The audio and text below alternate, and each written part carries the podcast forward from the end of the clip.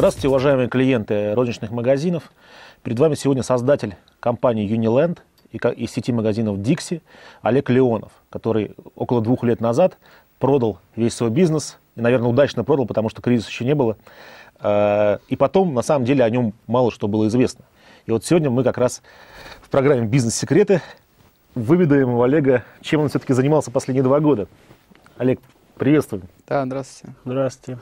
Последние два года, ну, мы начали новый проект э, создания, он не связан с ритейлом, потому что ритейл, конечно, это все-таки фактор времени. Надо вовремя выйти на рынок. Сейчас уже рынок несколько другой.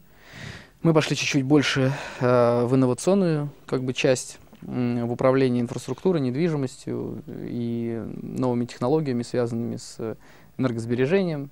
Ну, вот все то, что является именно такой э, новой, как бы, западной модой, так это назовем. Это уже российская сейчас мода, модернизация, инновация.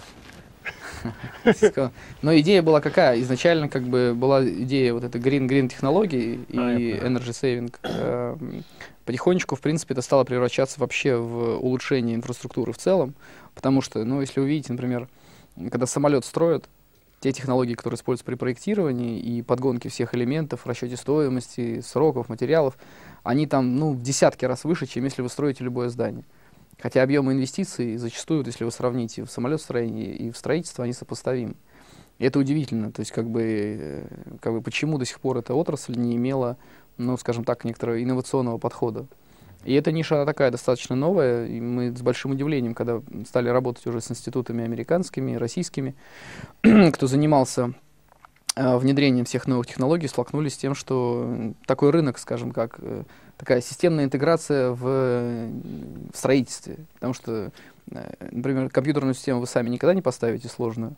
У вас всегда должен быть интегратор. Много разных систем соединяет воедино. А в инфраструктуре есть люди, которые могут решить административно одни люди, недвижимость вторые, строители третьи, архитекторы четвертые, поставщики мебели пятые, система управления шестые.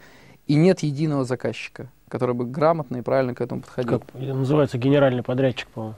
Ну, ты можешь назваться, сам знаешь, как хочешь. От этого как бы... Ну, генподрядчик есть в строительстве? Не, генподрядчик есть как функция, но нет как результат. То есть, как бы, я могу назваться там, не знаю, там, император какой угодно, но я таким не буду. Поэтому они берут на себя эту функцию, но реально ее не делают, потому что требуется предварительная работа по а, интеграции многих систем и многих элементов и создание моделей, которые были бы уже готовы, которые можно было ставить на конвейер. Ну, вот такая, как бы, область. И как называется бизнес? Компания называется GIP Group. Global Infrastructure Project. И э, какой объем инвестиций?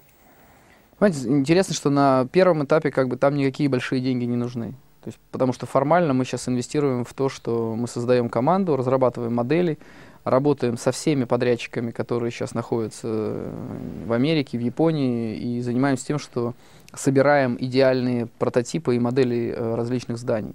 То есть будь то офисное здание, жилое, промышленное, там, складское, розничное и так далее, и так далее.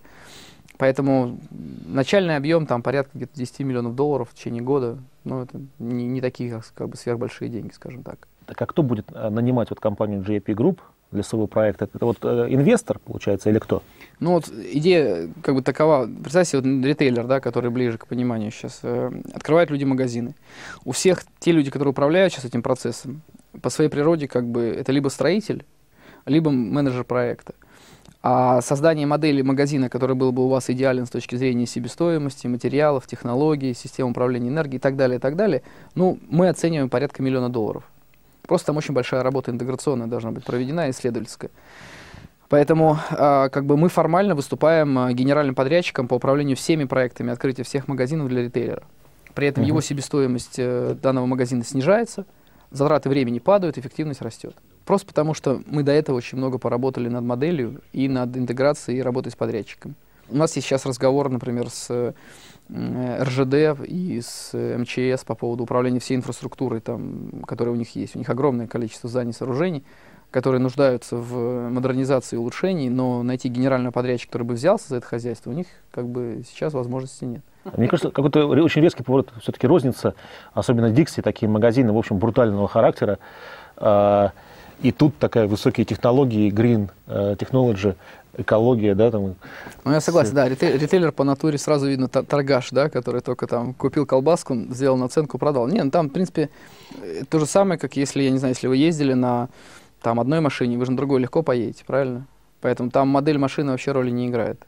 Поэтому я думаю, что любой генеральный директор правильный, он любым бизнесом может управлять. Проблем вообще никаких. Уважаемые мои друзья, э, я, я продолжаю приглашать на нашу передачу «Бизнес-секреты» с Олегом Тиньковым Мишпуху петербургскую. Вот Олег Леонов – это представитель нашей старой а, мамонтовской, неандертальской питерской школы. Все уже побывали здесь, и Олег Жеребцов, и а, Егоров, Саша, да. Вот. Наконец-то с большими трудами, спасибо большое, Олег, пришел. Мы выросли все, так сказать, э, в одном огороде, в одной грядке. И, в общем-то, и целом мне это все понятно. Но хотелось бы, чтобы вот он вам рассказал. И все-таки, как все начиналось, как, как ты начинал, какие были мотивы, почему предпринимательство, как ты начал бизнес. Вспомни, не знаю, Узбекистан уж там, или Петербург 88 -го года. Расскажи. Как ну, я, я, же, я же закончил школу в Магадане, да. и потом переехал в Питер уже на первый курс, даже на второй. В 88-м? Да, 88-89. И, видимо, просто отцовские вот эти гены узбекские, наверное, не давали мне спокойно жить. То есть, как бы вот этот момент, наследственность очень сильно влияет. Когда там часть еврея, часть узбека, это, конечно, жесткая комбинация. Получается очень такая. И в итоге я начал с того, что у меня родители на севере были, оставались.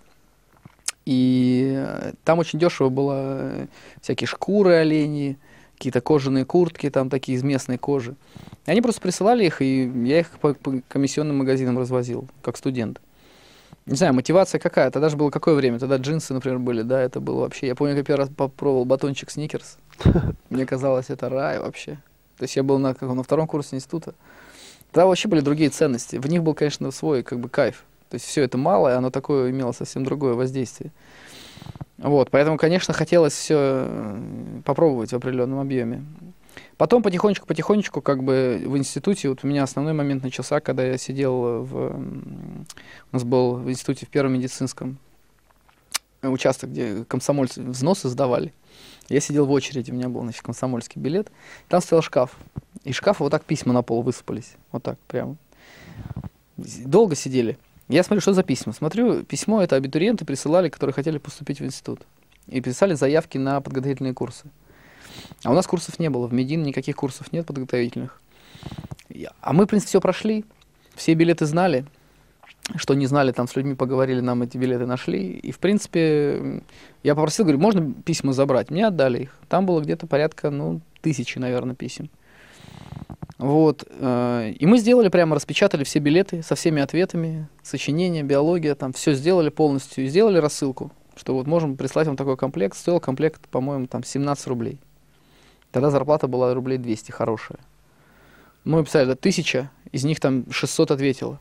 То есть это было где-то там 8-10 тысяч рублей. Хороший отклик, как сейчас мы говорим. Да, да, да. Уровень, уровень покрытия был высокий, да. Ну просто услуга была уникальной. И практически затраты никакие, потому что тогда даже компьютеров уже еще не было. Мы все распечатали там в какой-то маленькой типографии. И затрат только на бумагу и рассылку. Я помню, я пришел в Сбербанк, и мне говорят, вы знаете, ваш счет закрыт, езжайте в центральное отделение, там вас уже ждут. Я вообще, я думал, все. Оказалось, просто такие большие деньги пришли, что надо было заплатить Сбербанку отдельную комиссию. Да, ну и все, и, собственно, с этого момента Потом пошла торговля уже не билетами, а книгами по почте. Потом пошел каталог, где мы там торговали и определителями номера, и газовыми пистолетами, и все такое, что вот было специфично. Кухонными комбайнами. Э, а потом пришла компания, которая сказала Unilever, которая говорит, давайте вы будете продавать не по почте, а в магазины со своего склада. Ну, это уже, наверное, помнишь этот ну, период. Да. Там Procter Gamble. И мы стали дистрибуторами, стали оптом заниматься. Это компания Uniland. Да, да, да, вот это был такой же. 92 где-то, да? Угу, угу. Первый, второй год. То есть э, Олегу тогда было 19 лет. Господа, которые сидят, играют сейчас в игры в компьютерные в этом возрасте, э, прекращайте это быстро делать и идите торгуйте чем-нибудь наконец. Неизвестно, что сейчас молодым делать, ты знаешь, я не знаю. То-то время было такое. Представляешь, какая разница между тем временем и сегодняшним, да? Ну и вообще катастрофа. Ну, мне кажется, сейчас тоже свои прелести есть. Не знаю, я бы сейчас выбирал путь именно работать в большой компании. Другого пути, видимо, нет. Государственный или частный? Э, Знаете, проблема национальности в чем, да? Что все знают, что, например, восточные люди резкие, да? Но проблема в том, что не все. Поэтому, если ты говоришь, что все резкие, обязательно тот, кто не резкий, а правильный, допустим, помягче, он обидится. Поэтому про Россию, когда говорят, да, что она там тяжелая, там взяточническая, ну, конечно, она больше, чем другая. Но сказать, что она вся взяточническая, ну, а есть же люди честные, правильно, что говорить. Поэтому, я не знаю, ну, у нас так сложилось, что, наверное, в государственной службе сложнее, так мягко скажу, да, наверное, что-то сделать, тяжелее. Мгм. Как я вижу вот э, в ресторанах чиновников сейчас и там прочих, да, людей, ну, не так они мне близки, как другие люди, я так мягко скажу. Между собой мы другой язык используем, но обычно вот они, они подальше стоят. Я с государством пока не связан.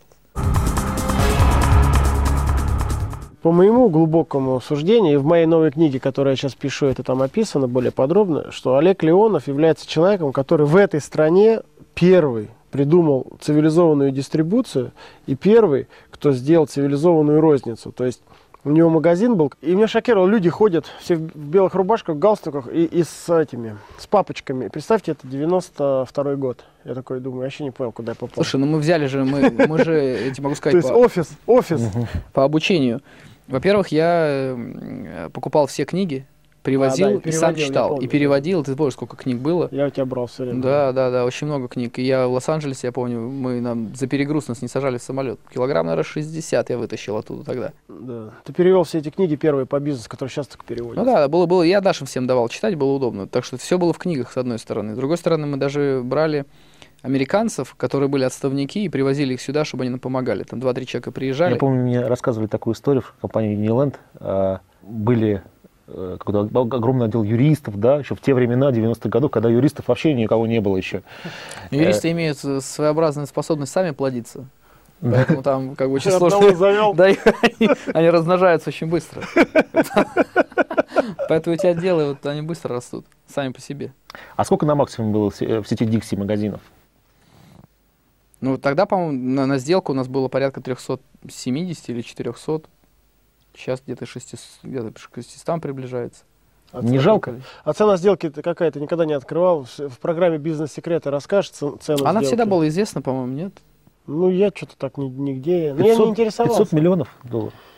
Ну, где там промелькнуло, знаешь, какие-то цены непонятно там. Я же их не проверял. Просто те цифры, которые звучат официально, они, Да, как, они как правило, отличаются. от того, что Там реально. же какие-то отложенные платежи есть, как правило, и так далее, и так далее. А у нас люди любят покопаться в чужом кармане. Поэтому Да, расскажи, да, сколько да, вот да, конкретно да, да, тебе денег Знаешь, как, как в России говорят, у всех в России все, все, все секреты, ничто не тайна.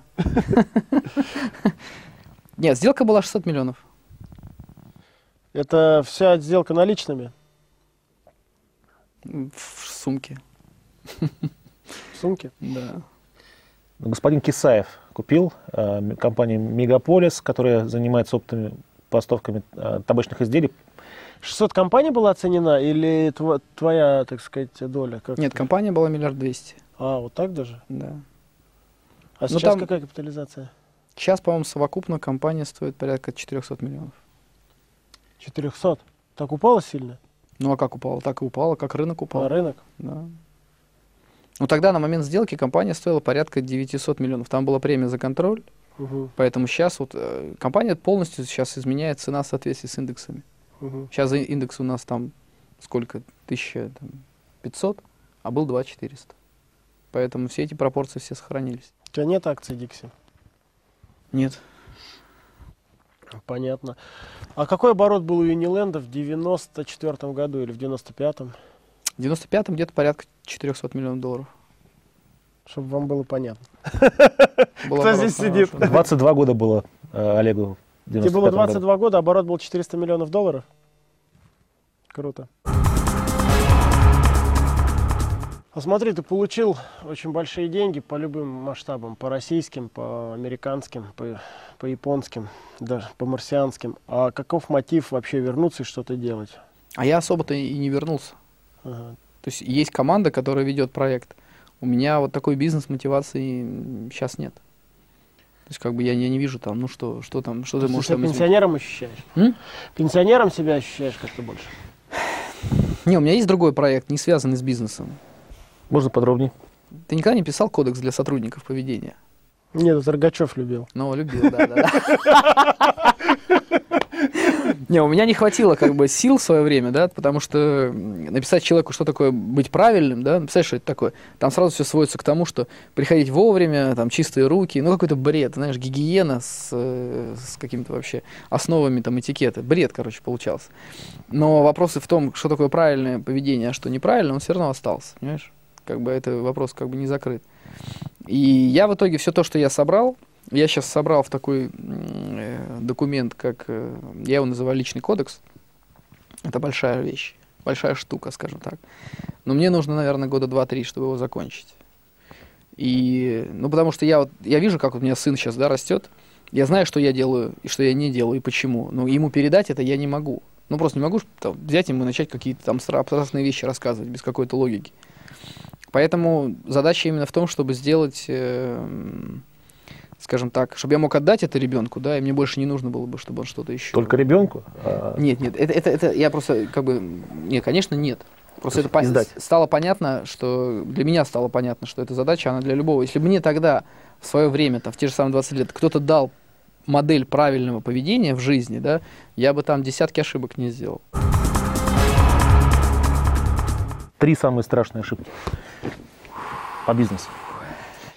Первая моя ошибка была, э, слишком сильно я, конечно, э, ставил дело выше человека. То есть был момент, где я мог вообще, то есть э, если человек был неправ по делу, да, я мог взять и лично как бы давать оценку ему. Причем в такой жесткой форме, что мне потом в 25 лет, я помню этот момент, человек подошел и сказал, Олег, так делать не надо, и объяснил почему, за что я ему очень благодарен. И у меня прямо реально, у меня поменялось ощущение. Я стал понимать, что можно все эти вещи делать совсем другими способами. Не обязательно там отрезать человеку, там, не знаю, клок волос, чтобы объяснить, что он не прав. Второй был момент у меня, это когда мы э, все-таки медлили с розницей. То есть как-то вот такой, такой бизнес был большой, что очень тяжело было от него отказаться. Вот искусство отказаться – это сверх вообще способность. То есть сказать, все, с этим все, начинаем новое. Вот в рознице только кризис нас заставил. Вот надо, да, подумать. То есть только, только пока по голове вот так вот не ударило в 88 году, в 98-м. То есть надо было раньше это делать. У нас же розница была до кризиса. У нас же были мегамаркет, гипермаркет, у нас был в 96 году. Да, не хватало у нас, вот, вот не хватало. Вот мне бы кто подсказал тогда, конечно, стал бы партнером. И это, конечно, была большая проблема. Третья, конечно, проблема была, это была супер ошибка вообще. До сих пор не могу понять, как я ее сделал. У нас была автоколонна Scania мы э, взяли в лизинг автомашины. Я помню, ты мне гордился Юниленд, написано. Да, ты да, их подгонял да, так все время. Да, да, на переговоры. Было 25 машин. Там 3 миллиона долларов у нас был контракт, мы платили частями. И после кризиса понятно, что мы платить уже не могли, перевозки себя не окупали. И, и у нас было предприятие было, там много народу работало, водители, там транспортная была служба. И приехала Сканя, сказала, ну вот вы не можете платить, давайте мы заберем грузовики. И мы тянули. Вот мы тянули и тянули и тянули, потому что закрыть эту компанию, это значит уволить людей, ну это вообще, то есть для нас вообще был, мы так, так долго ее как бы вынашивали и показывали, что для нас это был такой серьезный момент. И в итоге мы до такого момента это дотянули, эти переговоры, что у нас человек, который в безопасности работал, просто пришел, ну вы знаете, это все этих деятелей, которые занимались э, отъемом предприятий в Питере, целая команда, он пришел в эту компанию, им передал, переписали ее. Целая история была, да. Они ну, поменяли, поменяли охрану, сделали договор купли-продажи, где суд в Париже. Вот. А этот человек, где он сейчас, я не знаю, знать не хочу. То есть предатель оказался в компании? Ну как предатель? Он, э, он посчитал, когда мы свели все долги, у нас был долг э, и обязательства наши, перед, которые магазины на, uh-huh. перед нами имеют. У нас получилась дыра в 60 миллионов долларов в 98 году. И он посчитал, что это деньги, которые я украл, которые я вывел за рубеж. Это была его ошибка. Он бывший сотрудник был э, ну, ФСБ. Да, да, да. И он решил, что потом мы когда записи уже слушали, э, он говорит, да какая разница, мы сейчас предприятие у него заберем, заведем уголовное дело, и он сам из страны сбежит. Он же столько денег украл. И вот ошибка в том, что у меня ничего не было вообще. Вообще ни копейки. Поэтому как бы мне никуда я не мог сбежать. И даже если было бы, не сбежал. И они, когда эту комбинацию сделали, возбудили уголовное дело параллельно по мошенничеству. Да, все грамотно делали. Я практически сидел под арестом один день. Не смогли они арестовать меня тогда. Вот. Э, и там была такая вообще, ну это целая машина. Можете представить, что было? Юристы там у нас там стреляли, одного человека там подрывали, там мы, мы бились с ними три года. По всем судам их победили, по милиции все закрыли, а, все грузовики обратно забрали, Скане отдали, Скане отдала нам деньги заплаченные, да, но это вот нам потребовалось три года. Это было вообще. Но вот ошибка была в том, что надо было не выдумывать ничего. Надо было сесть со Скани и все вопросы решить. Отдать грузовики. Не отдать. Но можно было по-другому структурировать договор. Ну, там можно было найти решение. А вот бизнесмену вообще обязательно пройти вот через такие вот э, дно такое, да, которое, в общем, никому не пожелаешь? Чтобы он стал настоя- по-настоящему закален? Или это все-таки Я хотел, я хотел сына, знаешь, тоже сделать ему такую программу, чтобы он попадал в такие ситуации, но только постановочные. Потому что только тогда, когда ты оказываешься там, например, в камере, в камере, да, на ночь, ты начинаешь переоценивать чуть-чуть проблемы там того, что у тебя, не знаю, там в Макдональдсе сдачу неправильно дали. Ну вот скажи, еще нас много часто спрашивают, какие ниши свободны. Ты сейчас, поскольку два года так или иначе был на рынке, так это назовем, да? Куда бы ты советовал? Ну тут ты не пошел по тем, потому что мелкий для тебя бизнес. Ну, вот для, мы более рассуждаем так тривиально, нас просматривают десятки тысяч а, таких простых ребят, которые, девушек, которые думают, что начать. Вот ты бы какие-то рекомендовал такие вот конкретные вещи? Я бы служил сейчас. То, что я никогда не делал. менеджером? да? Нет, служил бы в компании. То есть все-таки менеджером быть. Ну, уж на что сгодишься. Не знаю. А ты бы смог сам, с твоими, так сказать, От хозяина зависит. Хорошему хозяину хорошо служить. служить бы рад, прислуживаться тошно. Не, я просто не представляю, как сейчас новый бизнес начать, ты понимаешь?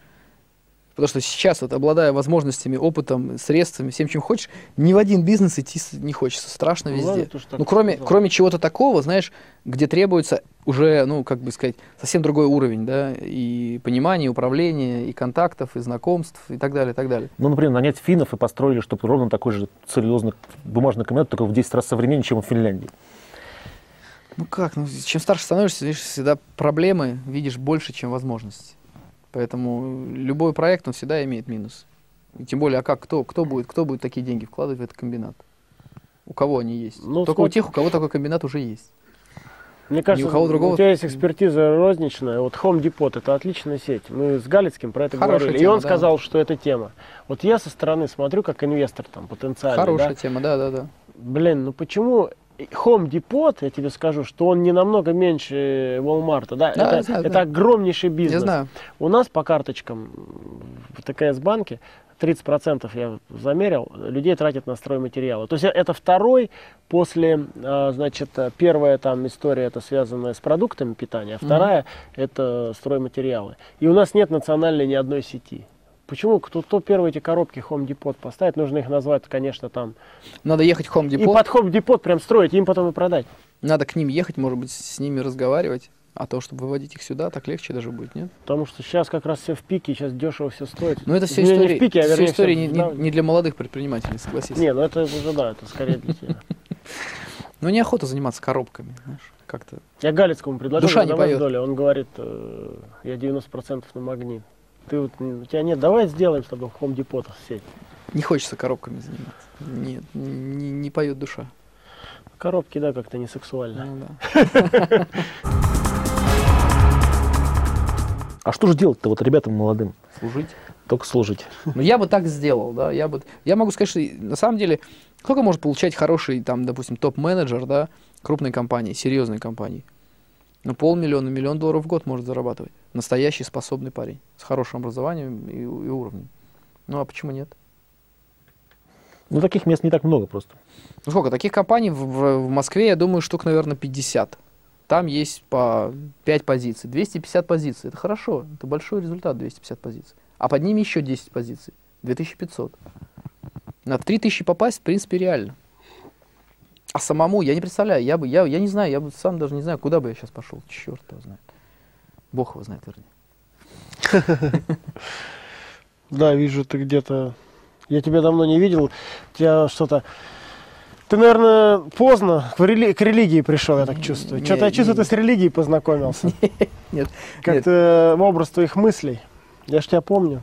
Агрессивного. А где агрессию парня. проявлять? сейчас ты А- а на кого напирать? На кого напирать, скажи мне? Кому что Или доказывать? ты, или ты сходил на курс э, это самое, Да, да, развития да, да. личности? Да. Наконец выделил время на тренинг сходить. Нет, нет, нет. Про третий глаз там что-то? Третий глаз? Или в голос ездил во время каникул? Не, просто у тебя, когда, знаешь, вот эти препятствия какие-то э, текущие уходят, ты конец очень сразу быстро начинаешь видеть свой. Сразу раз, и ты уже в конце. Когда у тебя какие-то переговоры, совещания, там, да, у тебя все, вот ты вот копаешься, что-то делаешь. Потом это все у тебя убрали, ты так взгляд поднял, и все, а там пусто впереди, знаешь, такая. Ну, как лет 50. Не, ну и и что? И ты будешь в этих переговорах, и в итоге все равно придешь туда с чем? С, с бизнес-стандартами там, или долей рынка. Олег, а стало хорошо после продажи Dixie? Ничего так глобально не поменялось. На душе. Спокойно, но мы Ну, глобально ничего не поменялось. Глобально вот так. Не скажу, что такое изменилось. Просто стало как-то потеряно, чуть чувствовать себя стал. Немного. Сейчас Может, потихонечку девушка возвращаешься. уверенность какая-то добавилась. Может, наоборот, потерялась. Не знаю. Человек один, знаешь, говорит, я, говорит, продал банк, сейчас обратно хочу купить. Он говорит, почему? Ты понимаешь, раньше я приходил с девушкой, ему говорят, вы кто? Я, типа, владелец банка, а сейчас я так сказать не могу. Yes. А вот так, владельцы розничной сети крупной, с 400 магазинов, девушки как бы повышенное внимание уделяют? Девушки вообще сло- сложный механизм, да, то есть они вообще сложно некоторые вещи понимают. Вообще никак не влияет. Но в Москве сейчас тяжелая ситуация, сам знаешь. С девушками? Девушки тоже хотят реализоваться, самореализоваться. Говорят, знаешь, не, не это, если деньги портят человека, то виноваты не деньги, а люди в этом. Поэтому деньги, к сожалению, сейчас на тех людей, которые слабые, такое тяжелое влияние оказывают. Поэтому девушки, которых я вижу, они там маловато прошлого, знаешь, из прошлого. Скромности, достоинства там мало, мягко говоря. Не тургеневские девушки. Нет, нет. Нет, мягко говоря. Ну, у нас традиционно в конце каждый гость обращается напрямую в камеру, смотрит, которая перед тобой, и он как бы так полемизирует, дискутирует или что-то там пытается сказать, что он думает. Поскольку смотрят нас 30-летние люди, молодые, скажи им что-нибудь. Все-таки от патриарха российской Как, розницы. как- как это можно сказать в, корот, в коротком таком кусочке сказать как бы весь объем? Пожалуйста, пять минут говори. Не, ну мне опять... Интернет все стерпит у нас. В этом прелесть интернета. Рекламу не нужно ставить. Рекламу не нужно ставить, да-да-да. Личный кодекс за 5 секунд. Нет, а все, все, все. Да, кстати, вот, молодец, Олег. Синопсис из, лич- из личного кодекса, пожалуйста. Синопсис личного кодекса. Ну, как бы те ценности, которые у меня были, да, которые я вот в итоге как-то собрал, у меня свелись как бы к, к таким моментам, что если брать ценности у человека, я не знаю, насколько они сейчас как бы будут держаться, да, в сегодняшнем э, окружении, но у меня была как бы честность, как э, первый уровень, скромность и достоинство. Вот три основных момента, которые тяжело нести, потому что сегодняшний рынок как бы несколько пожестче, да, он не всегда вам позволяет быть э, по-настоящему честным. Формально, если брать как бы сейчас подход, самое главное, конечно, это э, правильно служить, это самое тяжелое. Вот найти свое место и на этом месте служить. Уж не важно чему, да, это уж свой вопрос. Там, себе, компании там, и так далее. Все же мечутся, все же пытаются получить. У всех какая-то установка на получить и потом отдать. Если бы это поменять, но немногим может место свое определить правильно. Это главная проблема. Если он свое место не может найти, он пытается желать того, чего не заслуживает, и в итоге всю жизнь несчастлив. Ну, это, это, с другой стороны, японская история, да, Мгм. служение. Но найти свое место, вот это главное. Неважно, чем занимаешься, главное, чтобы тебе это подходило. Ну, я понял.